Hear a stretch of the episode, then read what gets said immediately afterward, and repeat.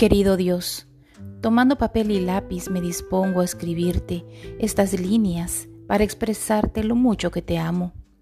Han sido tantas las veces que vengo a ti para pedirte algo y tú siempre estás atento a mis ruegos. Pero hoy no quiero pedirte nada y no es que no necesite nada. Más bien es que al ver todo lo que me has bendecido, mi alma solo anhela adorarte y alabarte en señal de gratitud.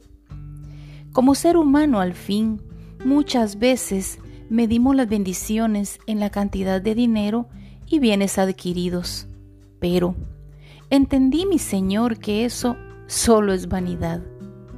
Hoy, al abrir mis ojos y ver el rostro de esa persona que acompaña mis días y mis noches y me da un buenos días, mi amor, me hace ver allí tantas bendiciones. El hecho de escuchar las voces de mis hijos preguntándome, ¿cómo estás hoy, mami? Allí hay bendición. El escuchar las risas y ver las travesuras de mis nietos que me hacen reír a carcajadas. En eso hay bendición al ver a mi familia crecer cuando me entregaste a esas hijas por ley, al casarse con mis hijos y tener en paz mi corazón al observar el amor que hay en ellas. Allí hay bendición. Señor, solo el hecho de abrir mis ojos, escuchar el latir de mi corazón y además de eso, poder hablar contigo sin reserva alguna. Eso es mayor bendición. Por eso, y mucho más, hoy te vengo a decir, gracias Padre mío, yo en ti confío. Atentamente, tu hija. Mi nombre es Angélica de Paz, ministro ordenado, escritora del libro Mamá, ¿dónde está mi papá? el cual lo puedes encontrar en Amazon.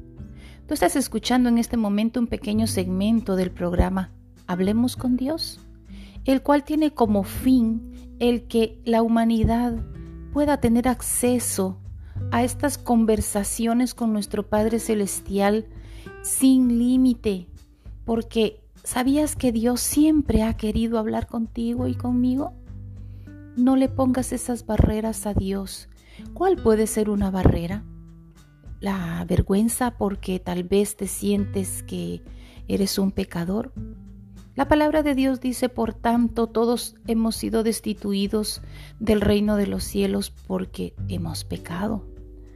Pero también la palabra de Dios nos insta al arrepentimiento genuino y entrega total. Ábrele tu corazón a Jesucristo, pidiéndole perdón y acércate a Él, acércate al trono de la gracia, Déjate abrazar por nuestro papá, que Él es de verdad nuestro papá.